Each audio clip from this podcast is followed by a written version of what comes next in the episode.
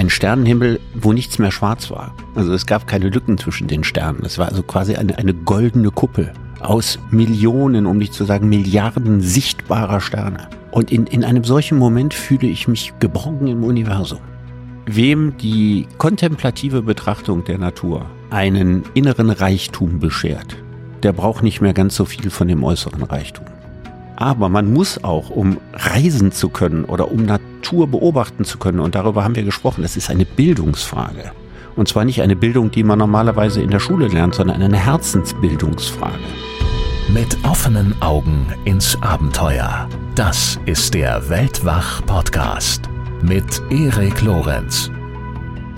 In einem solchen Moment fühle ich mich geborgen im Universum, sagt Richard David Brecht also in dieser Folge. Wir haben es ja gerade in den Ausschnitten schon gehört. Er erzählt in dieser Folge, was in und an unserer natürlichen Umwelt ihn in solches Staunen versetzt, worin für ihn der größte innere Reichtum besteht, wenn er sich mit der Natur auseinandersetzt und warum ihn an ihr, also an der Natur besonders fasziniert, dass sie absichtslos ist. Er erzählt uns, worin für ihn die Ästhetik von Naturerfahrungen besteht, verrät, welches Tier ihn mehr als alle anderen beeindruckt und warum, und er erläutert, welche Rolle der technische Fortschritt spielen könnte und vielleicht auch sollte in unserem Bemühen darum, die vielfältigen Krisen dieser Welt in den Griff zu bekommen, nicht zuletzt auch die ökologischen Krisen. Also eine Vielzahl an Themen für ein reichhaltiges Gespräch, über das ich mich im Übrigen sehr freue. Ich habe mich lange darum bemüht und hoffe, dass Sie es ähnlich genießt, wie ich es getan habe, als wir es geführt haben.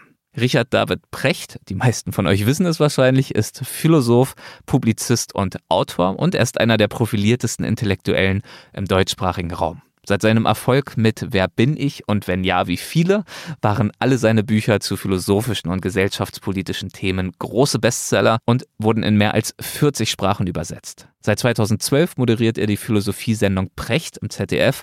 Außerdem diskutiert er zusammen mit Markus Lanz in einem der erfolgreichsten deutschen Podcasts, Lanz und Precht, im wöchentlichen Rhythmus gesellschaftliche, politische und philosophische Entwicklung. Und jetzt ist er also hier bei uns bei Weltwach und ich wünsche euch viel Spaß mit dem Gespräch. Los geht's. Hallo Richard, herzlich willkommen bei Weltwach. Ich freue mich sehr über deinen Besuch bei uns. Hallo. Hallo Erik, ich bin gespannt.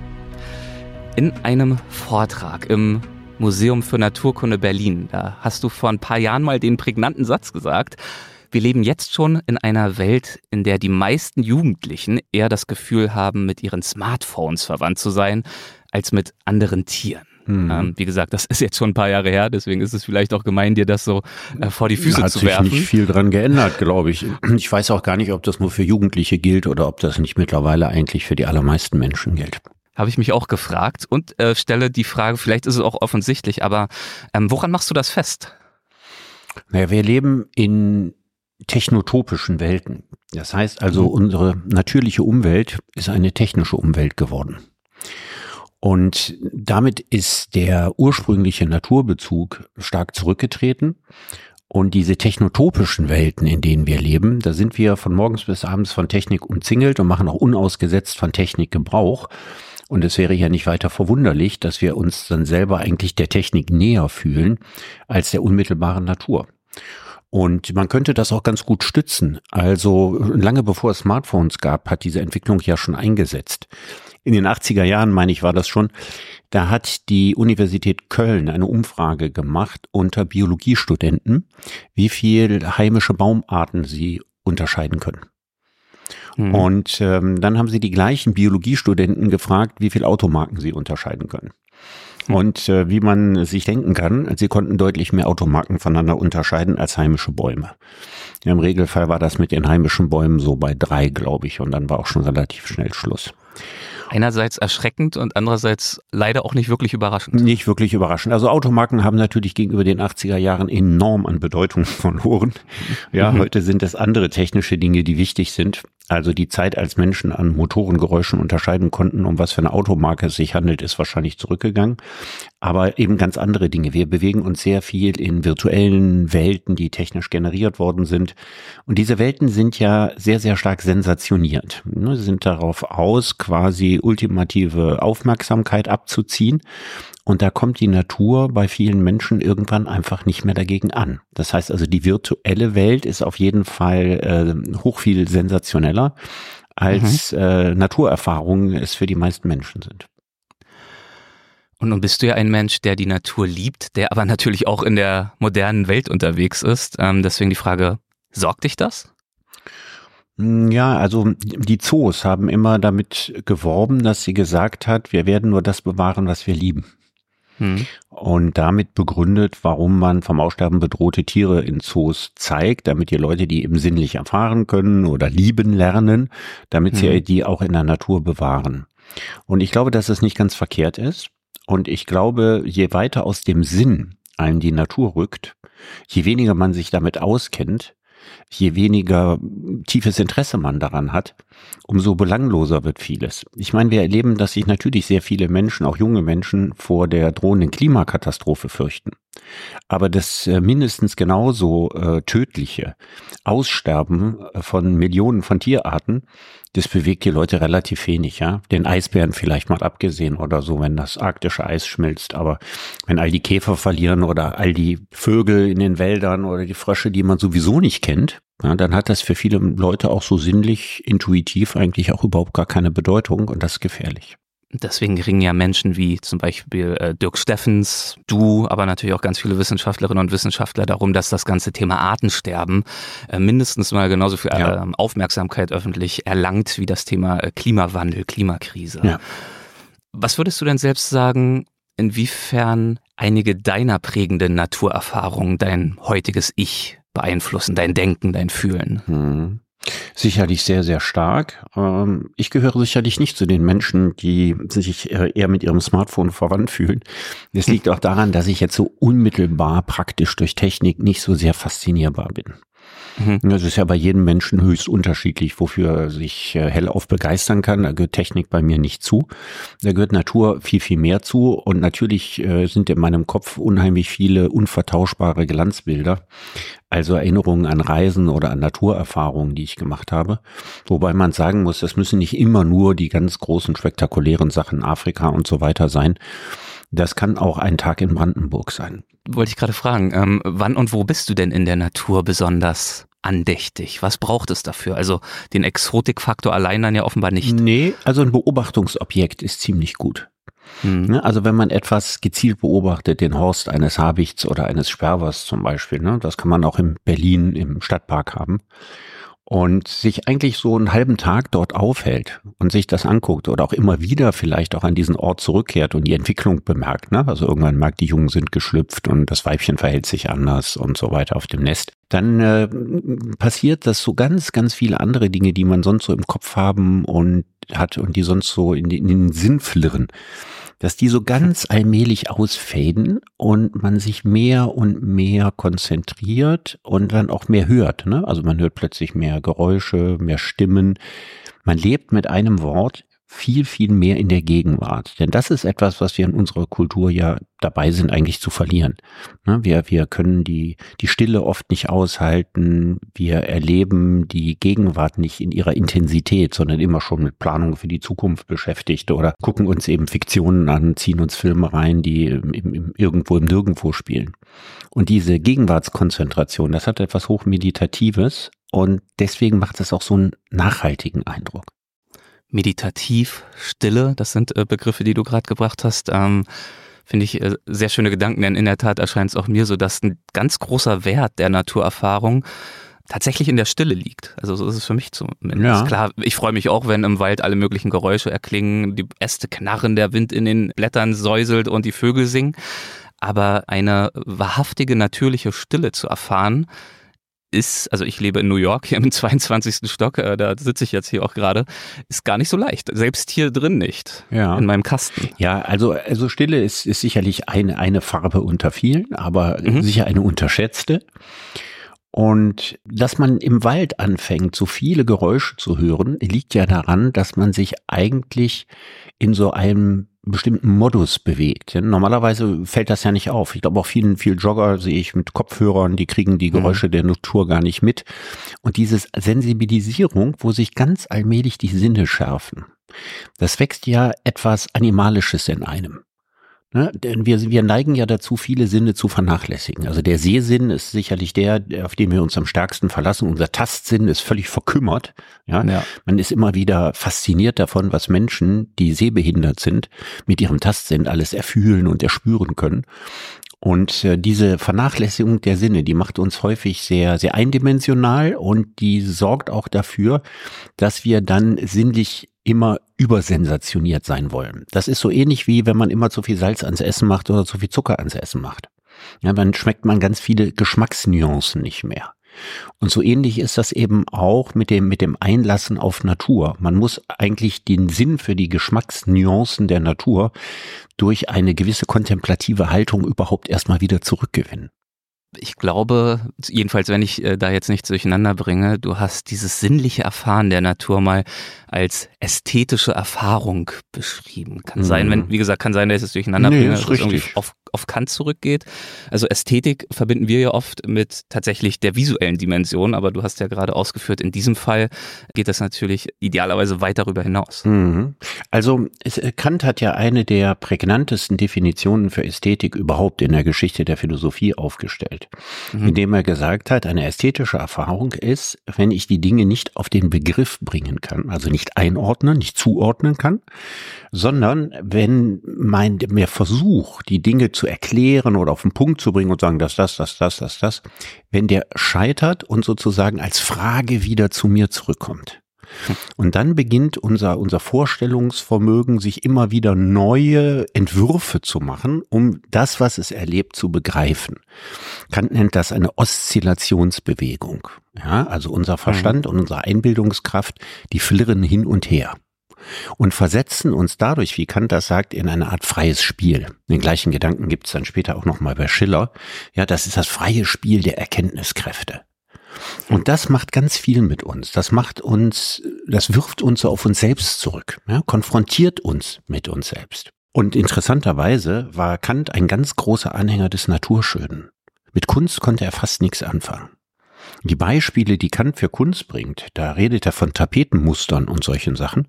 Er hat in mhm. seinem Leben wenig Kunst gesehen, hat auch überhaupt gar kein Bedürfnis nach Kunst, aber das Naturschöne hat ihn sehr stark fasziniert. Aber ja, interessant. interessant. ist, dass dieser Mechanismus, den er da beschreibt, von, von dem, die, quasi, dass die, die ausschickende Vernunft, die versucht, die Dinge zu begreifen, ja, wieder zurückgeschickt wird und man auf diese Art und Weise mit sich selbst konfrontiert ist. Das gilt natürlich äh, genauso für das Naturschöne wie für das Kunstschöne, so dass man sagen kann, das ist in gewisser Hinsicht eine zeitlose Definition für ästhetische Erfahrung.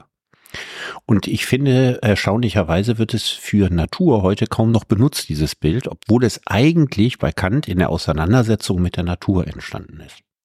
Du hast mal gesagt, das Spannende an der Natur ist, dass sie nicht für uns da ist. Inwiefern ist das relevant dafür, was wir gerade besprechen. Also diese ja. Selbsterfahrung durch die Naturerfahrung. Ja, also jetzt, jetzt mache ich einen, einen eigenen Bogen. Also Kant ja. bestimmt äh, die Kunst als Zweckmäßigkeit ohne Zweck. Mhm. Und ich finde, das ist ein noch viel schönerer Begriff für die Natur. Ich finde so, so großartig, dass in unserer Welt, in der alles nach Zwecken eingerichtet ist, alles soll uns zur Hand sein. Ja, alles soll so gemacht sein, dass es funktioniert, dass wir es gebrauchen können, dass wir es nutzen können, dass es uns Freude macht und so weiter. Und jetzt sind wir mit der Natur, mit einer Welt konfrontiert, die völlig absichtslos da ist. Die ist einfach nur da. Natürlich interpretieren Menschen in ihre Natur immer und überall Absichten hinein, aber ich finde, das richtig Faszinierende an der Natur ist ihre Absichtslosigkeit. Das ist also eines, eines, es ist etwas, was die Menschen nicht gemacht haben. Ich finde es großartig, dass Werte in der Welt existieren, die nicht vom Menschen für den Menschen geschaffen worden sind. Und natürlich ist das ambivalent, ne? weil man kann in der Natur ja auch harte und böse Erfahrungen machen. Ne? Man kann mhm. in der Natur verdursten und äh, von der Sonne versenkt werden und im Meer ertrinken und dann macht man natürlich keine ästhetischen Erfahrungen. Die macht man ja nur unter sehr privilegierten Bedingungen, dass man genügend Proviant dabei hat, ja, dass man weiß, dass man nicht von den Unbilden des Unwetters verschlungen oder äh, umgebracht wird und so weiter. Aber in dieser privilegierten Haltung, die wir der Natur gegenüber einnehmen, wenn wir jetzt Expeditionen machen oder Exkursionen machen, da kann man eine ästhetische Erfahrung machen. Ich wollte gerade sagen, das ist ja das Spannende, dass ja manchmal Menschen auch aufbrechen, genau mit dem Ziel schon ans Limit dieser privilegierten Situation ja, aber zu das ist dann keine Schauen, ästhetische Erfahrung in dem Aha. Sinne. Das ist dann irgendwas ganz anderes. Es ist auch etwas, was mir fremd ist. Also dieses äh, Bedürfnis, in, der, in die Natur zu gehen, um jetzt wieder zweckmäßig, ja, sich Mhm. in einen olympischen Wettbewerb ähm, zu begeben, indem man sagt, also ich äh, springe von der höchsten Brücke oder ich fliege am schnellsten durch die und die Schlucht und so weiter. Das ist für mich tendenziell eher Missbrauch an der Natur. Das ist genau das Gegenteil einer ästhetischen Erfahrung. Ich mache mir die Natur zur Hand. Ich benutze sie als Hintergrund, ja, um irgendwas Großartiges und Tolles mit mir und aus mir zu machen. Aber das Faszinierende an der Natur ist ja gerade das Gegenteil. Dass man sich so klein und krümelig in ihr fühlt. Ja, dass man vor diesem gigantischen Sternenhimmel, den schönsten, den ich je gesehen habe, habe ich ähm, in den USA gesehen, im Bryce Canyon. Mhm. Ein Sternenhimmel, wo nichts mehr schwarz war. Also es gab keine Lücken zwischen den Sternen. Es war also quasi eine, eine goldene Kuppel aus Millionen, um nicht zu sagen Milliarden sichtbarer Sterne. Und in, in einem solchen Moment fühle ich mich geborgen im Universum. Das ist alles absichtslos. Der Himmel ist nicht dazu da, damit ich mich so fühle und so weiter. Und gerade weil das so ist, dieses Anerkennen von etwas, was viel größer ist als man selber, unendlich viel größer ist. Na, das ist übrigens äh, ein Gefühl, was Kant mit dem Begriff des Erhabenen verbunden hat. Und dieses Absichtslose, dieser Umstand, dass die Natur nicht für uns da ist und auch nicht durch uns idealerweise kontrolliert werden kann oder zumindest soll, das wird natürlich besonders deutlich, äh, wenn wir Tiere beobachten, nicht wahr? Mhm. Ähm, zumindest solche, die ähm, jetzt nicht eingehegt sind, die nicht äh, ständig äh, gestreichelt werden, ähm, die uns sozusagen, naja, untertan wäre jetzt negativ formuliert oder auch Freund und Helfer sind, sondern solche Tiere, die tatsächlich in ihrer ganz eigenen Welt leben. Wenn Ja. wir die beobachten, wenn wir die sehen, dann wird genau dieses Gefühl, glaube ich, nochmal besonders deutlich hervorgerufen. Ja, also die, die, bei, dem, bei dem Beobachten ist es ja so, äh, das funktioniert ja dann am besten, wenn das Tier einen nicht registriert. Hm. Ja, wenn das Tier einen wahrnimmt, dann verhält es sich unter Umständen ja nicht mehr natürlich und dann funktioniert die Beobachtung ja meistens auch nicht mehr so. Aber ähm, dass man so stiller Beobachter, Stalker, ja, quasi eines, eines Vogels oder einer Katze oder einer Schlange oder sowas ist, das finde ich ist äh, ein sehr, sehr schönes Gefühl. Und ähm, das ist auch das, wenn ich in, in Afrika bin, was ich am aller, allerliebsten mache. Du bist dort ja besonders gern unterwegs auf der Spur der Greifvögel, soweit Mhm. ich weiß. Mm, Das ist meine große Leidenschaft, seit ich Kind bin. Was begeistert dich so sehr ganz konkret an Vögeln? Ich, ich, ja- ich glaube, die Frage habe ich mir noch nie gestellt. Ist eine- ist, ist die Begeisterung, die. Begeisterung ist, ein, ist einfach da. Ja. Ist vielleicht eine doofe Frage, ähm, weil es gibt natürlich ganz viel, wofür man sich da offensichtlich begeistern kann. Ich habe nur immer das Gefühl, dass Vögel so eine unterschätzte Tiergattung sind. Ich weiß nicht, Ja, ob also du diesen Eindruck teilst. die Seltenheit spielt natürlich eine gewisse Rolle. Aha. Also wenn man mit einem Ranger rausfährt und das Glück vielleicht sogar hat, das alleine tun zu können oder zu zweit oder zu dritt und fährt raus in die Natur, dann sind die alle darauf konditioniert, dass man Löwen sehen will. Hm. Äh, ein Leopard, was meistens schon weit schwerer ist und ein Elefant und ja, dass man ein Nashorn. So, das ist ja das, was die Leute sehen wollen. Und die Ranger wissen, wo die Tiere sind. Ein Leopard ist versteckt, aber bei den anderen wissen die das. Das heißt, mit einer ziemlich hohen Wahrscheinlichkeit wird man dann in ein, innerhalb von ein paar Stunden diese Tiere auch sehen. Und das ist, wenn ich dann immer sage, wenn er fragt, was, und ich zähle dann auf, welche Greifvögel ich wahnsinnig gerne sehen würde, weil ich weiß, dass es sie da gibt, Aha. dann legt der Ranger normalerweise schon seine Stirn in Falten. Meine Lebensgefährtin sagt Kennt immer, er dann überhaupt alle Arten? ja, genau. Meine Lebensgefährtin sagt dann immer, hör auf, dem Ranger die Tiere zu erklären. Also manche kennen ziemlich viele, aber eben nicht alles. Ne? Das ist auch Aha. völlig klar. Und ähm, das ist dann wirklich so, dann ist es ein Riesenglück, wenn man an dem Tag auch nur die eine oder die andere von diesen Arten dann tatsächlich gesehen hat oder vielleicht sogar so nah dran gekommen ist, dass man sie adäquat fotografieren kann, was also eher selten passiert oder mit dem Fernglas eben länger beobachten kann. Also der Schwierigkeitsgrad, der hat natürlich seinen Reiz, ja, weil an den Löwen kann man auf drei Meter Entfernung ranfahren und macht man den Motor aus und dann sieht man ihn die ganze Zeit. Ich meine, ich finde auch Löwen faszinierend und spannend. Ja, also bei, bei Löwen äh, liebe ich einfach äh, die liebevolle Art, wie sie miteinander umgehen. Hm. Löwen schmusen ja fast den ganzen Tag. Das ist unglaublich. Das ist die einzige Katze, die das tut. Alle anderen Katzen leben einzelgängerisch. Und Löwen leben halt in diesen Familienverbänden. Und äh, wenn man Naturfilme sieht, ich fremdel mit vielen Naturfilmen, dann sieht man Löwen pausenlos jagen. Aber äh, tatsächlich jagen die ja nur, weiß ich nicht, alle drei Nächte oder so. Ja, je nachdem, wie groß die Beute ist, die sie, die sie äh, erwischt haben. Und die restliche Zeit tun sie eigentlich fast nichts. Und die Kleinen spielen dann auf den Großen rum und so weiter. Und das zu sehen ist natürlich auch wahnsinnig schön. Das hat, es wirkt wie so ein Paradiesfriedensbild, wenn man das, wenn man das sieht. Man sieht, wie friedlich die Natur ist überhaupt. Ja. Also man kann wochenlang durch die Serengeti reisen, ohne eine einzige Jagdszene zu sehen. Mhm. Weil die Jagdszenen sind die Ausnahmen. Wenn der Löwe satt ist, geht das Zebra ein paar Meter entfernt an dem Löwen ganz gelassen und ruhig vorbei. Genau das habe ich dort auch bezeugt vor einem halben Jahr. Hm. Der allergrößte Teil dessen, was man sieht, ist friedlich. Ja, und, und die Kampf und Jagen, was, was, was wir in Naturfilmen pausenlos sehen, erzeugt ein gewaltpornografisches Bild von der Natur, das in, in dieser Ausschnitthaftigkeit die Sache überhaupt gar nicht trifft. Das große Faszinierende ist gerade diese Friedlichkeit diese, diese Wertschätzung des Friedlichen und äh, konkret zum Beispiel auch des Löwenschmusens bringt mich äh, auf den Gedanken, ich glaube, eines deiner Lieblingstiere, wahrscheinlich unter anderem auch aus äh, genau einem solchen Grund, ist, äh, sind Kraken, richtig? Ja, Kraken sind einfach das faszinierendste äh, Lebewesen auf diesem Planeten, also jedenfalls von dem ich weiß. Ne? Also dass das Faszinierende an, an Kraken ist, dass sie ähm, nicht nur über ein zentrales Gehirn verfügen, sondern nochmal über Untergehirne in jedem einzelnen Arm. Na, so kommt man ja insgesamt dann auf äh, neun Gehirne. Mhm. Und der Krake kann jeden einzelnen Saugnapf einzeln in jede Himmelsrichtung bewegen. Ja, der kann ja sozusagen fein, fein modellieren. Jeden einzelnen Saugnapf an jedem einzelnen Arm. Und wir mit unserem verkümmerten Tastsinn können von so einer ja. Feinmotorik natürlich nur träumen. Völlig, völlig, völlig lächerlich im Vergleich dazu. Stümperhaft, ungeschickt. Ja. Und dann was, was faszinierend ist, also äh, männliche Kraken verfügen über drei Penisse.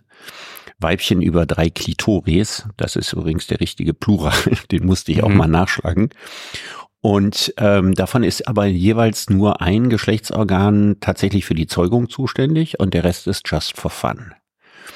Und weil das so ist und weil sie offensichtlich hypersensibel sind, verbringen sie sehr, sehr viel Zeit mit dem Liebesspiel, einen wirklich erheblichen Teil ihrer Lebenszeit. Und bei diesem Liebesspiel können sie ja nicht nur mit ihrem herausragenden Tastsinn und ihren Geschlechtsorganen Großes anstellen, sondern sie verfärben sich auch dabei. Kraken kommunizieren ganz offensichtlich über Farben. Was bei uns die Sprache sind, sind da Farben und zum Beispiel können sich Männchen farblich so färben, dass sie ganz genau wie Weibchen aussehen. Ja, also, also auch das ist eine mögliche Nuance des Liebesspiels. Ja, also die ganze, die ganze Palette der Sexualität und der Geschlechteridentitäten und so weiter lässt sich da ausleben. Meistens machen sie davon Gebrauch, um andere Männchen zu irritieren, damit die Aha. sie nicht als Rivalen sehen.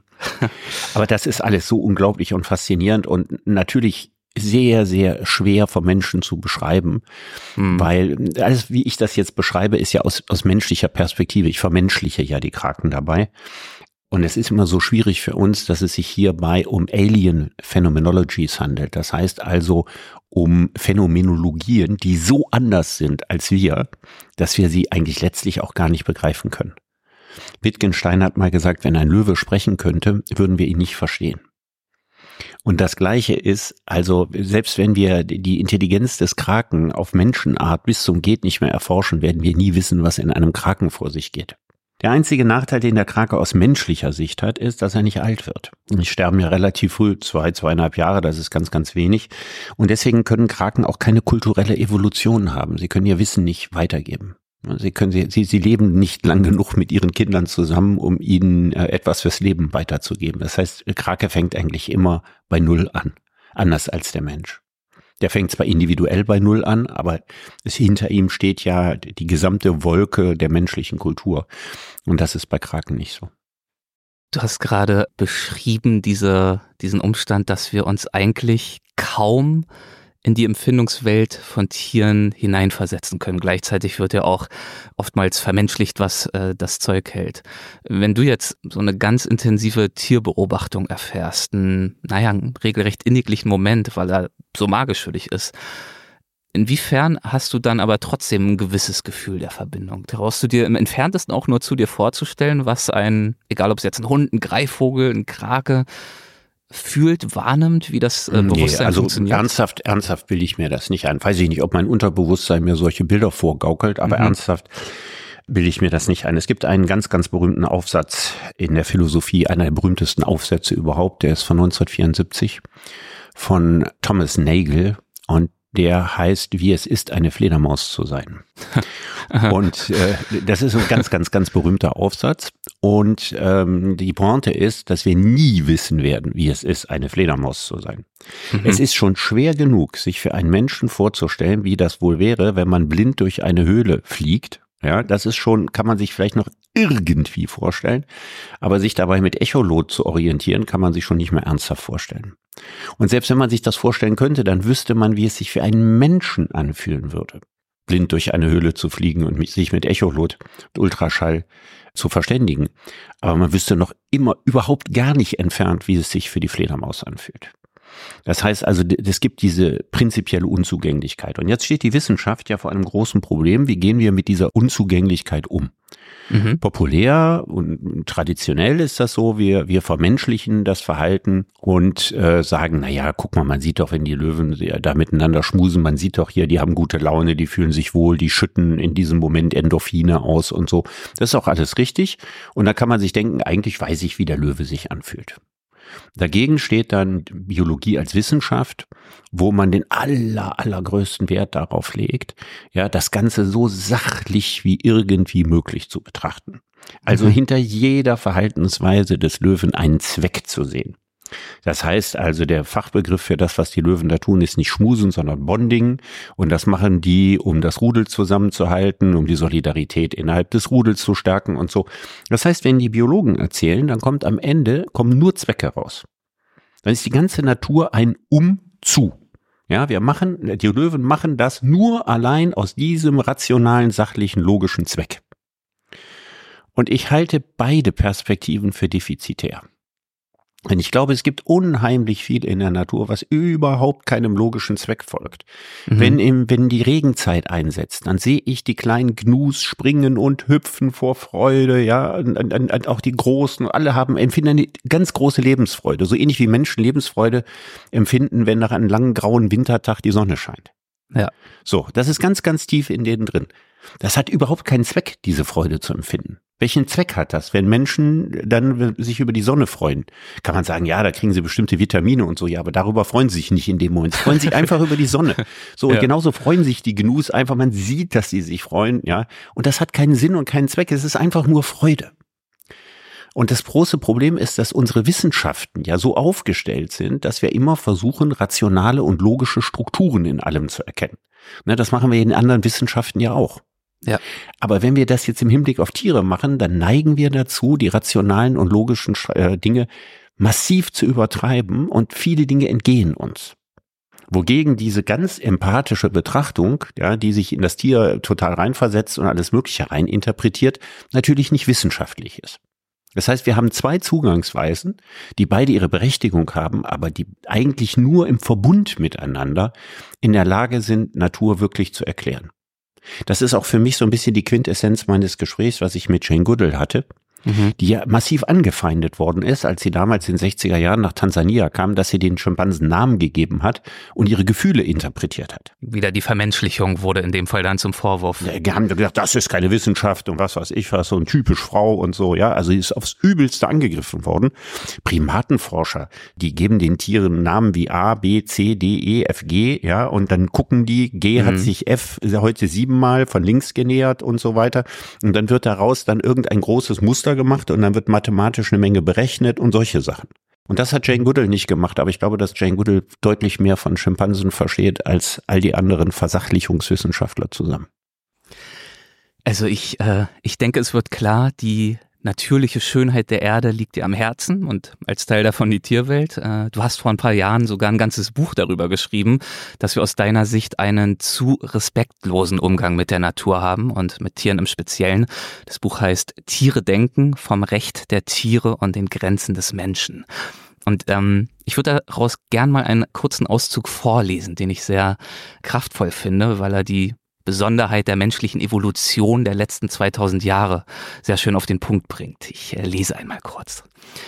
Seit mehr als 2000 Jahren sieht sich der Mensch als legitimer Herrscher über eine beherrschbare Umwelt. Dazu geschaffen, sie zu nutzen und auszubeuten. Unsere Evolution hat sich dabei rasant beschleunigt. Längst findet sie kaum noch in unserem Körper statt, sondern vor allem in unserer Technik und Kultur. Und schon lange dient sie nicht mehr dazu, sich der Natur anzupassen. Sie dient einer immer wieder neu geschaffenen menschlichen Kultur. Anpassung bedeutet heute, sich an den eigenen Fortschritt anzupassen, mit all den bekannten Folgen für unsere Umwelt. Dramatische Klimawechsel, die Zerstörung der schützenden Ozonschicht, die Versteppung weiter Landstriche auf allen Südkontinenten und die Vergiftung der Meere. All das vernichtet nicht nur die nichtmenschliche Tierwelt, es betrifft mehr und mehr auch den Menschen selbst. Zitat Ende. Und ähm, damit sind wir natürlich mitten bei dem großen Thema der Bedrohung dieser natürlichen Schönheit, über die wir gesprochen haben. Also Artensterben, Temperatureinstiege, Verarmung der Böden, Überfischung, Massentierhaltung, Rodung des Regenwaldes und, und, und. Das sind ja alles äh, bekannte, komplexe Herausforderungen und Krisen, die wir jetzt hier natürlich auch nicht im Detail besprechen können. Aber ich würde ähm, das Ganze gerne als Grundlage nehmen, um nochmal auf dein Gespräch mit Jane Goodall äh, zurückzukommen. Die hast du ja gerade schon angesprochen. Ähm, das hast du geführt zum zehnjährigen Jubiläum deiner ZDF-Sendung Precht. Und für diejenigen, äh, die es nicht wissen, ich glaube, ah, die meisten Hörerinnen und Hörer von Weltwach kennen sie. Sie war auch schon zweimal bei uns zu Gast. Äh, das ist die weltweit prominenteste, würde ich sagen, mhm. Botschafterin für Umwelt und Artenschutz und im bekannt geworden in den 60ern aufgrund ihrer wissenschaftlichen Erforschung der Schimpansen Tansanias. Mhm. Und du hast sie gefragt, warum wir als einziges Wirbeltier der Welt unseren eigenen Lebensraum zerstören. Und das, obwohl wir ja zugleich das Wirbeltier mit dem größten Intellekt sind. Mhm. Und sie hat dir geantwortet, dass es bei uns nach ihrem Dafürhalten zu einer Trennung zwischen Hirn und Herz gekommen sei, mhm. zwischen Verstand und, wie sie es nennt, liebevollem Mitgefühl. Mhm. Wie lautet denn deine eigene Erklärung? Warum ich glaube, dass, sie, dass das richtig, kriegen wir es bislang ist. nicht auf die Kette? Ja, okay, dann bitte. Ja, ich würde sagen, dass die intuitive Verbundenheit mit der Natur hm. äh, so irreparabel geschädigt ist, dass sie in unseren rationalen Überlegungen keinen hohen Stellenwert mehr hat. Das hm. heißt also, dass unser durch und durch kapitalistisches Denken, ja, das ist das Denken, das auf Verwertung angelegt ist, ja, wozu nützt etwas, das Zweckhaftigkeiten sieht, dass die ganze Welt nach dem Gusto des Menschen gestalten, ausbeuten, nutzen und so weiter will, dass das eigentlich nichts mehr weiß von der intuitiven Verbundenheit und Eingebundenheit des Menschen in Naturzusammenhänge. Und das hat sie mit ihren Worten gesagt und das, ich hätte wahrscheinlich eine ähnliche Antwort gegeben intuitive Verbundenheit mit der Natur ist natürlich eine, eine schöne Formulierung und bringt für mich zum Ausdruck, du sagst genau, das ist ihm verloren gegangen, dass viele ja in der Tat, so wie du, eine riesige, beruhigende, magische, wie auch immer, Kraft in der Natur finden, auch in der Ruhe.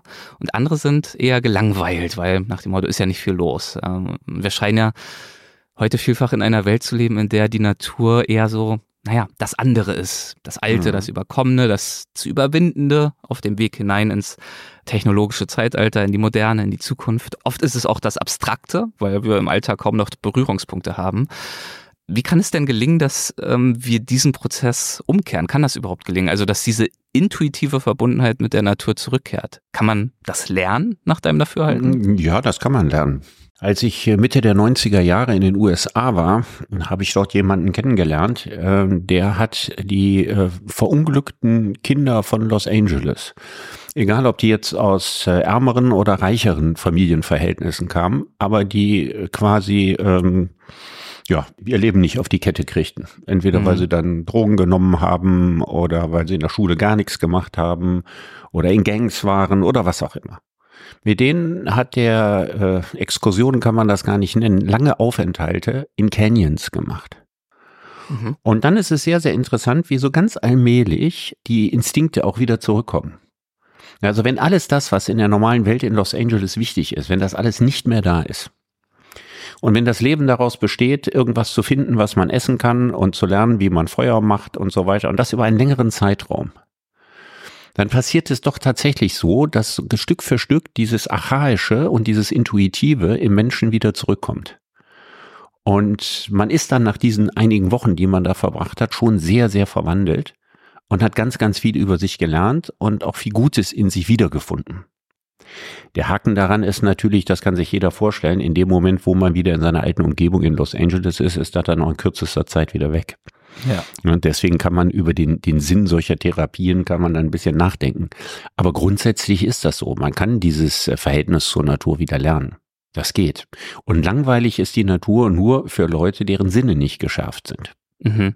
Und das ist der Grund, den habe ich ja gerade genannt. Das ist die Überreizung ja. unserer Sinne in unserer hochtechnotopischen Welt, die dazu führt, dass wir völlig überreizt und überdreht und auch nicht unbedingt glücklich damit sind. Aber dass wir dadurch die, die Sensibilität für all die Dinge, über die wir vorhin geredet haben, eben verlieren. Aber die kann man wiedergewinnen. Das geht. Aber dem entgegen steht eben diese Überreizung und tendenziell nimmt diese Überreizung ja auch immer mehr zu. Also mhm. diese Entwicklung setzt sich ja fort hin zu mehr Fortschritt, zu mehr Innovationen und dergleichen mehr. Was würdest du sagen, ähm, können wir ein Gleichgewicht herstellen potenziell zwischen diesem technologischen, auch vom Kapitalismus unter anderem angetriebenen Fortschritt und der Wertschätzung und auch Erhaltung der natürlichen Welt? Kann die Technologie vielleicht insgesamt in dieser Hinsicht auch eine positive Rolle spielen oder äh, sind das eigentlich antagonistische Entwicklungen? Eigentlich sind es historisch gesehen antagonistische Entwicklungen. Aber wir haben ja gar keine andere Wahl, als das hm. zu schaffen. Und ähm, ich habe ja Jane Goodall auch gefragt, ob sie optimistisch ist. Und sie mag den Begriff Optimismus nicht. Aber sie liebt den Begriff Hoffnung. Hm. Ja, sie sagt also, solange wir die Hoffnung haben, dass es irgendwie klappen kann, solange sollten wir dieser Hoffnung folgen. Und äh, es, es spricht nicht besonders viel dafür, dass wir es schaffen, weil wir werden unser kapitalistisches System global nicht innerhalb von wenigen Jahren oder Jahrzehnten überwinden und irgendetwas völlig Neues äh, erfinden, was wirklich tatsächlich funktioniert. Das ist, glaube ich, völlig illusorisch, das zu glauben. So müssen wir also sehen, dass nachdem wir uns mittels unseres kapitalistischen Denkens und Wirtschaftens von der Natur entfernt haben, wir es schaffen, den hohen Stellenwert der Natur wieder in unser kapitalistisches Denken aufzunehmen. Das ist die einzige realistische Hoffnung, die wir haben. Ist immer interessant, wenn ich auf Zukunftskongressen bin und dann werden die Städte der Zukunft gemacht und die sehen dann aus wie eine Mischung aus New York und Regenwald. Ja. ja aber es ist natürlich alles, alles wird viel grüner werden und man sieht ja auch heute schon Häuser in Singapur und so weiter, die also durch und durch begrünt sind, innen und außen und so. Das alles kann ja vielleicht kommen und werden dass das jetzt ausreichen soll, um wieder ein ehrfurchtsvolles Verhältnis zur Natur zu gewinnen, das glaube ich nicht unbedingt. Ich wollte gerade sagen, ich habe das Gefühl, dass oftmals technologische Innovationen auch, naja, dass viele Hoffnungen darauf projiziert werden, dass die uns dann am Ende retten können. Genau. Also Fliegen wird klimaneutral, die Probleme mhm. lösen sich alle in Luft auf, bald ist das Ding erledigt. Richtig. Und ich freue mich, dass du das sagst, weil hier, hier machen wir ein falsches Entweder-Oder auf. Also es geht immer, wie, wie werden wir der großen Nachhaltigkeitsherausforderung gewachsen sein? Möglichkeit A, äh, durch Technik. Ja, wir werden immer weiter und technisch und immer klügere Systeme und regenerativen Energien hier und da und Wärmedämmung da und weniger brauchen und machen und hier und so. Das sind die einen. Und die zweiten sagen, wir können den Lebensstil, wie wir ihn bisher haben, nicht auf der genau gleichen Level und die gleiche Art aufrechterhalten. Ja, also Verzicht, Verbote und so weiter. So. Hm. Und ich sage, die Wahrheit liegt in beidem. Weil beides ist aufs engste miteinander verzahnt. Neue technische Entwicklungen führen immer zu Verhaltensänderungen. Das heißt, wir werden nicht weiterleben, wie wir bisher gelebt haben, auch durch technische Veränderungen nicht. Die Einführung des Smartphones hat unsere Verhaltensweisen nachhaltigst verändert. Das Internet hat unsere Verhaltensweisen nachhaltig verändert. Die Einführung des Automobils ja, hat unser Leben nachhaltig verändert gegenüber den Pferdefuhrwerken vorher und so weiter. Und Menschen passen sich dann immer veränderten Bedingungen an und sie gewinnen durch den technischen Fortschritt etwas hinzu auf der einen Seite und verlieren etwas auf der anderen Seite. Ja, zum Beispiel die Ruhe und die Stille in den Städten, die irgendwann verloren gegangen ist. Nicht durch das Auto, schon durch den, den Turbo-Pferdeverkehr, der in äh, Wilhelms Zeiten war. Ne? Mhm. Wir haben aber nicht mehr die Ruhe, die um 1800 in einer, in einer Stadt geherrscht hat. Dafür haben wir auch nicht mehr den Gestank, der aus der Kloake kam. Das heißt also, wenn man das so vergleicht, es, ist, es verschiebt sich immer. Wir gewinnen etwas hinzu und wir verlieren etwas auf der anderen Seite. Und das wird bei der zukünftigen Entwicklung genauso sein. Wir haben vielleicht die Chance, tatsächlich nachhaltiger zu wirtschaften, aber wir werden nicht mehr auf die genau gleiche Art und Weise leben, wie wir bisher gelebt haben. Das Leben der Menschen hat sich im 20. Jahrhundert rasant verändert. Es wird sich im 21. Jahrhundert noch rasanter verändern. Und damit auch das, was legitime Bedürfnisse sind oder welche Bedürfnisse erfüllt werden können, welche nicht erfüllt werden können. Da wird sich sehr viel ändern. Genau darüber würde ich gleich nochmal kurz gern mit dir sprechen, also wie sich unsere Bedürfnisse entwickeln könnten, vielleicht auch sollten. Ähm, aber ganz kurz noch beim Thema äh, technologischer Fortschritt, denn einiges von dem, äh, was du gerade ausgeführt hast, hast du in einem etwas anderen Kontext vor einiger Zeit mal in einem Vortrag beschrieben als die große Asymmetrie unserer Zeit. Also es ging darum, so mit meinen Worten formuliert, dass wir mit technologischem Fortschritt nach so einer bestimmten Art von Unsterblichkeit streben, besonders die, naja, die sogenannten Vordenker im Silicon Valley, dass wir aber infolge des dafür notwendigen Energieaufwands, wenn uns das gelänge, keinen bewohnbaren Planeten mehr hätten. Also ich finde, da wird dieser, dieser Widerspruch aus höher, schneller, weiter, aber gleichzeitig, was geben wir dafür auf, deutlich, aber ich glaube, du kannst diese Asymmetrie vielleicht noch mal ein bisschen besser erklären ja, als ich. Ich habe das, ich habe das beschrieben ne, in meinem äh, Buch äh, Künstliche Intelligenz und der Sinn des Lebens. Mhm. Da habe ich mich beschäftigt mit den Zukunftsvisionen aus dem Silicon Valley, wie Leute wie Ray Kurzweil, das ist so der große Guru äh, Silicon Valleys und sozusagen der Prophet der Zukunft, aber auch andere, teilweise Elon Musk und so, die, die Vorstellung, die die generieren von einem zukünftigen Leben. Und das, das Interessante ist immer eine riesige Perspektive, darin besteht immer darin, die, die größte Vision, die das Silicon Valley hat, ist Unsterblichkeit zu erlangen. Mhm. Wir sind uns gleichzeitig A, einig, wenn alle Menschen unsterblich werden und sich weiterhin vermehren, dann wird die Erde die Menschen nicht mehr tragen können. Also diese Vision kann nur bedeuten, dass die Reichsten der Reichen unsterblich werden, aber nicht, dass alle Menschen unsterblich werden, weil das wäre ein gigantisches Problem, was mhm. dadurch entstehen würde, das will man sich gar nicht ausrechnen. Und das andere ist eben, dass man bereit ist für, für diese, das Erreichen der Unsterblichkeit und auch das Erreichen vieler, vieler, vieler anderen technischen Visionen, dafür verbrauchen wir im Augenblick Augenblick unfassbare Mengen an Energie, die eben nicht schnell genug durch regenerative Energien kommt, so dass wir in diesem Versuch, diese großartigen Menschheitsziele zu erreichen, wahrscheinlich auf dem Weg dahin mehr kaputt machen, als wenn wir sie gar nicht erst verfolgen würden. Und das ist, macht die Sache eben im Augenblick unglaublich schwierig. wir sind im Hinblick auf Nachhaltigkeit eigentlich nicht weit genug, dass wir die ehrgeizigen Ziele, die wir haben oder schon das, was wir jetzt technisch machen, tatsächlich noch rechtfertigen können. Und das führt uns tatsächlich in eine richtig schwierige Situation. Um das an einem Begriffspaar klar zu machen. Ja. Es gibt die berühmte Unterscheidung zwischen Effizienz und Effektivität. Mhm. Effizienz denkt von der einzelnen Sache her. Also um ein altes Beispiel zu nehmen, wir haben ja irgendwann mal Autos, haben ja früher mal 10, 15 Liter gefressen, irgendwann vielleicht nur noch 5 Liter Benzin. So, also in der Entwicklung so von den 60er Jahren bis in die 90er Jahren ist es oder Nuller Jahre ist es also geglückt, den Benzinverbrauch eines durchschnittlichen Wagens und so weiter vielleicht auf ein Drittel zu reduzieren. Das ist also effizient. Möglichst wenig Aufwand für ein möglichst gutes Ergebnis. Das ist effizient. Kann auch Zeiteffizienz genau. sein, was auch immer. Hm. Ja, genau, effizient. Ja. Aber ja. in dieser Zeit hat sich die Zahl der Autos in Europa oder in der Welt wahrscheinlich mehr als verzehnfacht. Wenn sich aber, wenn es aber nur dreimal effektiver ist im Hinblick auf den Benzinverbrauch, aber insgesamt zehnmal mehr Autos fahren, dann ist natürlich unterm Strich das Problem größer geworden und nicht kleiner. Ja. Das heißt, wir haben zwar auf der einen Seite Effizienz, aber die Gesamtentwicklung war nicht effektiv. Hm. Effektiv ist vom großen Ganzen her zu rechnen, nicht von der Einzelsache, sondern zu gucken, was steht unterm Strich. Ne? Das ist sozusagen die Frage der Effektivität. Und da müssen wir nach wie vor sagen, dass die digitale Revolution zwar in der einen oder anderen Sache im Hinblick auf, auf, auf Energiesparen und so weiter effizienter geworden ist, dass sie aber durch die enorme Skalierung und Ausbreitung über den ganzen Planeten unterm Strich absolut ineffektiv ist im Hinblick auf ökologische Probleme. Ja, und das führt zu einem echten Dilemma, hast du ja skizziert gerade. Und das lässt mittlerweile natürlich auch viele Menschen ähm, mehr oder weniger verzweifeln oder resignieren. Du hast Jane Goodall gerade nochmal angesprochen, die sehr viel ja von Hoffnung spricht und davon, dass es auch rational Sinn ergibt, weiter zu hoffen, solange es irgendwie noch äh, denkbar ist, die Dinge rumzureißen.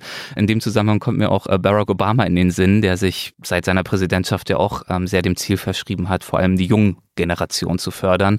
Und dem wird die Frage auch des Öfteren gestellt. Also Hoffnung versus Hoffnungslosigkeit, was soll das alles noch?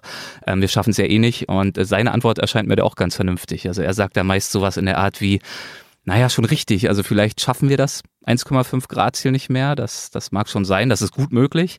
Aber auch ein Anstieg um zwei Grad äh, wäre besser als ein Anstieg um drei oder vier Grad. Also mhm. sprich, es gibt nicht nur Schwarz und Weiß, sondern die Dinge können auf vielen Ebenen schlimmer oder auch weniger schlimm werden. Und ähm, wenn wir mal beim Klimawandel bleiben, ein halbes Grad mehr oder weniger hat natürlich riesige Auswirkungen auf Millionen Menschen. Also zumindest mhm. Gibt es unter dieser Überschrift, ähm, ähnlich würde es vielleicht auch Jane Goodall sehen, zumindest mal keine äh, Rechtfertigung fürs Aufgeben nach dem Motto, ist doch eh alles für die Katz.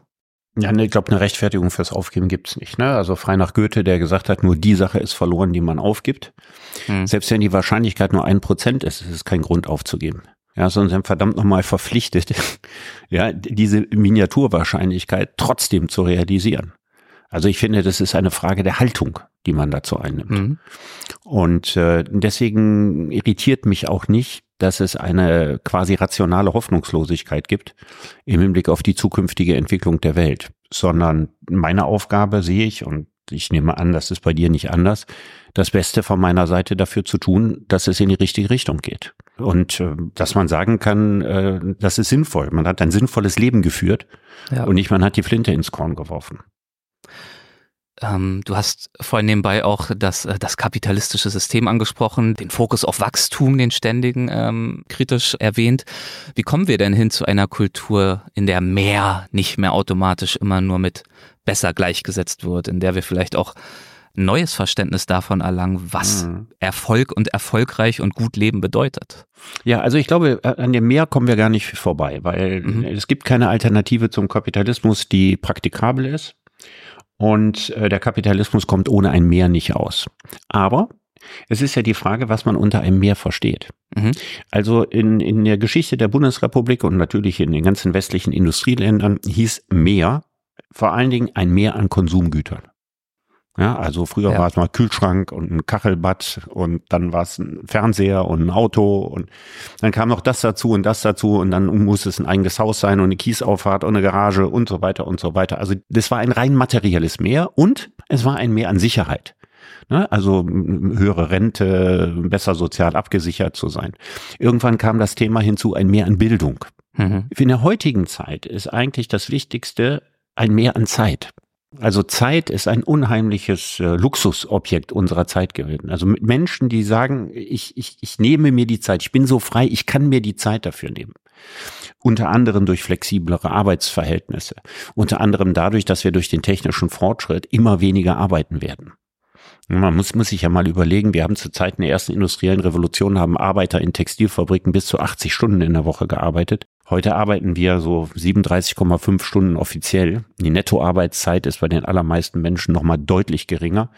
Und wenn die großen technologischen Sprünge, die jetzt da sind, sich irgendwann mal gewinnbringend in Unternehmen implementieren lassen, was bei vielen noch nicht der Fall ist, aber sicher bald passiert, dann werden wir auch in Zukunft noch weniger arbeiten.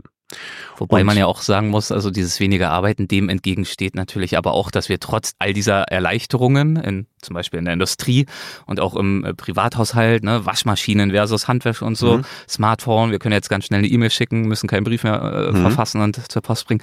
Das führt ja trotzdem nicht zu der Wahrnehmung, dass wir irgendwie mehr Zeit hätten, oder? Also wir haben nee, faktisch vielleicht ja, mehr Freizeit, genau, aber der Stressfaktor, das ja. Gehetzte, genau, Hartmut, Hartmut Rosa, Rosa hat das ja wunderbar beschrieben, dass er, dass er, dass er gesagt der Soziologe. hat. Ja, der Soziologe Hartmut, Hartmut Rosa, sehr klug kluger Mann. Er hatte eben äh, versucht mal rauszukriegen, wieso haben wir heute weniger Zeit als früher, wenn wir doch von lauter zeitsparenden Maschinen umgeben sind. Hm. Und Beispiel Brief und E-Mail. Der Unterschied ist einfach, dass man früher am Tag äh, im beruflich sechs Briefe geschrieben hat und heute 60 E-Mails. Ja.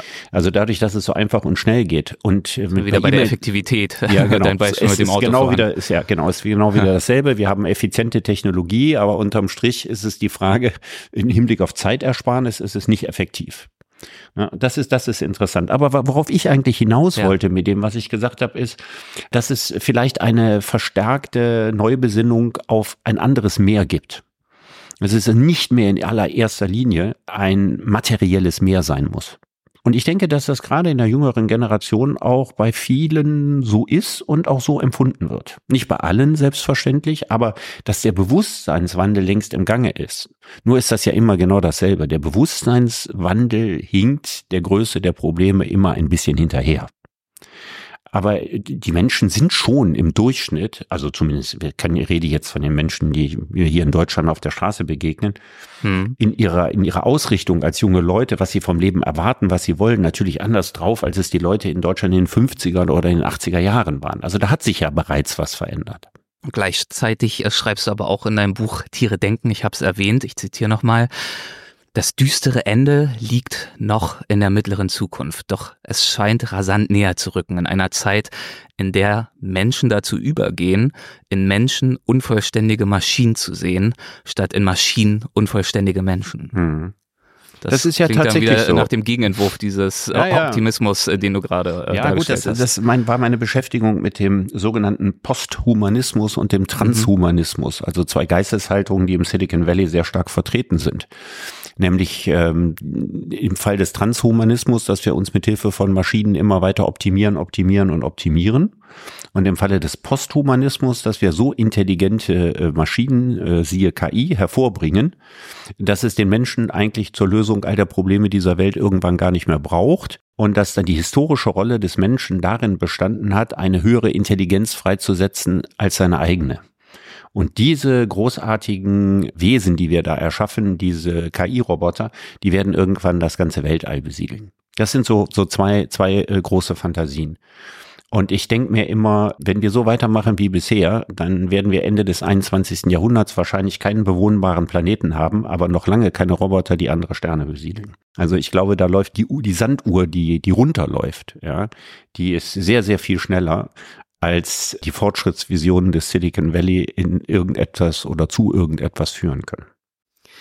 Das Zitat geht weiter, ich lese es nochmal kurz vor, bevor ich auf das eingehe, was du gerade gesagt hast. Wir huldigen heute einer künstlichen Welt von Maschinen, deren Handlungen von erschreckend banaler Eindeutigkeit sind. In diesem Sinne hat der österreichische Biophysiker Heinz von Förster Computer als trivial erklärt. Ganz im Gegenteil zu komplexen Lebewesen, deren Reiz und Wert in ihrer faszinierenden Unberechenbarkeit, also ihrer Nicht-Trivialität liegt. Zitat Ende. Mhm. Das bringt uns ja eigentlich wieder hin zum Anfang, also zu deiner Begründung für deine eigene Faszination für die Natur und die Tierwelt, also eben das nicht kontrollieren können. Mhm. Ist das dementsprechend auch naja, jetzt, ich will auch nicht zu kitschig oder pathetisch werden, aber eine Funktion, eine Rolle, jetzt spreche ich auch schon von Funktion, haben wir vorhin festgestellt, eigentlich nicht ideal, wenn wir die Natur so klassifizieren, aber ist das eine Funktion, die die Natur erfüllen könnte in unserem gegenwärtigen Streben hin zu dieser äh, Besinnung dahingehend, mein Gott, was für ein Satz, dass Mehr eben nicht immer nur ein Mehr von Statussymbolen äh, sein muss, sondern eben ein Mehr im Sinne von besser leben auch andere Dimensionen erzielen kann, ähnlich wie bei den Menschen schon im Gange, die du beschrieben hast, die du siehst und triffst in, in Deutschland? Also wen ich hoffe, du hast diese lange, lange Frage irgendwie verstanden. Ich hoffe, ich hoffe Frag das mich auch. nicht, sie jetzt nochmal zu wiederholen. Wortwörtlich bitte. Wem die kontemplative Betrachtung der Natur einen inneren Reichtum beschert, der braucht nicht mehr ganz so viel von dem äußeren Reichtum. Ich glaube, das ist äh, zusammengefasst das, was du in einer Frage formuliert hast, die ja schon fast in der Maske einer Antwort daherkam. Ja, das ist, mhm. das ist sozusagen, dass, dass dieser, dieser neue und dieser, dieser, dieser offene und dieser sensible Blick auf die Natur den Menschen auf seine wahren Bedürfnisse zurückwirft. Ja. Und ähm, dann ist ziemlich viel von dem, was wir so im Alltag und im normalen Leben für unsere Bedürfnisse halten, dann auf einmal schon deutlich weniger und belangloser. Man muss sich ja nur mal überlegen, Leute reisen ja gerne. Aber eigentlich reisen sie nicht so gerne, sondern sie kommen gerne an. Mhm. Also sie sind gerne da. Ja, also das Reisen im klassischen Sinne ist ja eigentlich verloren gegangen. Und selbst wenn ich eine Reise mit einem Kreuzfahrtschiff mache, erlebe ich ja in dem Sinne keine Reise, wie wenn, wenn früher äh, Goethe nach Italien gereist ist. Also ich, ich begebe mich ja nicht auf ein ungewisses Abenteuer, sondern genau im Gegenteil. Ich besteige ein, ein Schiff, an dem nichts Überraschendes passieren soll. Ja, außer dass mhm. man vielleicht jemanden kennenlernt. Aber ansonsten, dass alles sozusagen komfortabel und von, von Anfang an klar ist, was alles drauf ist und was alles da ist. Und dass ich so abgelenkt bin, dass ich das Reisen selber nicht mehr als Reisen empfinden muss. Und das ist ja ein sehr erheblicher Teil des Tourismus, was ich habe. Dasselbe ist, wenn ich mal eben in die Domrep äh, fliege und da zwei Wochen am Strand liege oder so. Und wenn diese Art von Tourismus in der Zukunft keine Fortsetzung aus ökologischen Gründen mehr haben dürfte, wenn das so wäre, dann würde ja der Menschheit eigentlich nichts ver verloren gehen. Aber man muss auch, um reisen zu können oder um Natur beobachten zu können, und darüber haben wir gesprochen, das ist eine Bildungsfrage. Und zwar nicht eine Bildung, die man normalerweise in der Schule lernt, sondern eine Herzensbildungsfrage. Und ich fände es großartig, wenn das ein elementarer Bestandteil von Unterricht in der Schule wäre.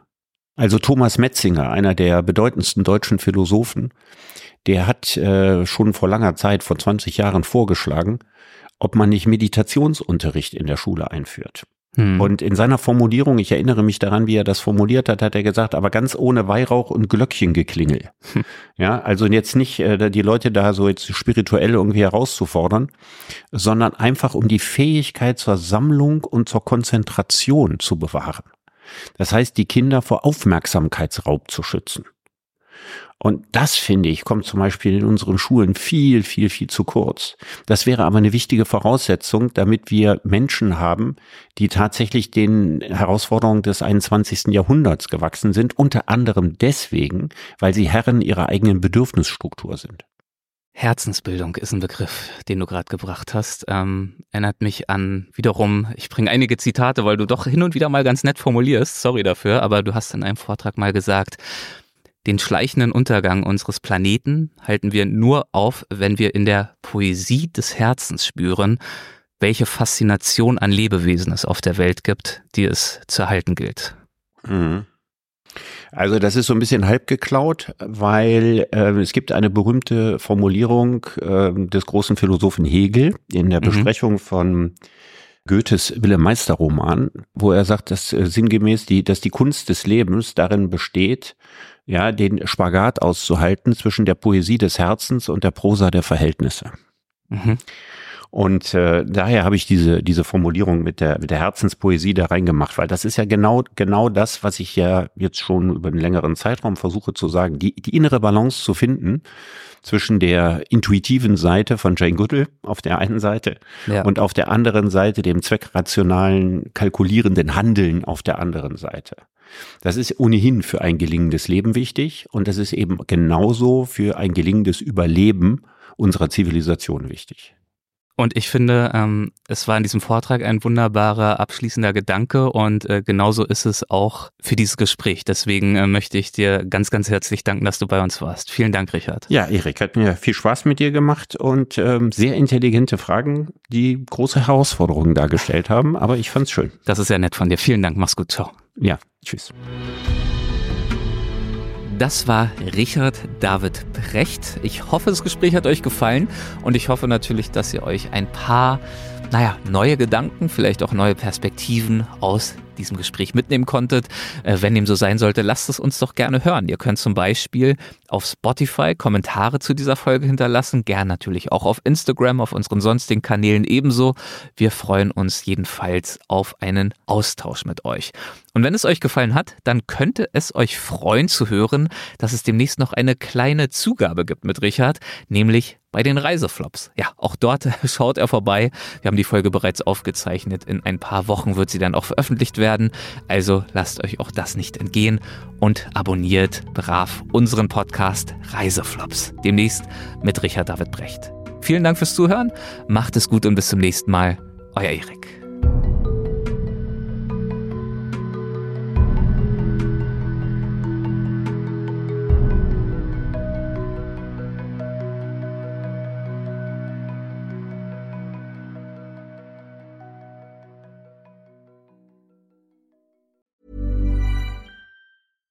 Ever catch yourself eating the same flavorless dinner three days in a row? Dreaming of something better? Well, HelloFresh is your guilt-free dream come true, baby. It's me, Kiki Palmer. Let's wake up those taste buds with hot, juicy pecan-crusted chicken or garlic butter shrimp scampi. Mm. Hello Fresh. Stop dreaming of all the delicious possibilities and dig in at HelloFresh.com. Let's get this dinner party started. This message comes from BOF sponsor eBay. You'll know real when you get it. It'll say eBay Authenticity Guarantee. And you'll feel it. Maybe it's a head turning handbag, a watch that says it all, jewelry that makes you look like the gem, or sneakers and streetwear so fresh every step feels fly. eBay gets it. So look for the blue check mark next to that thing you love and be confident that every inch, stitch, sole, and logo is checked by experts.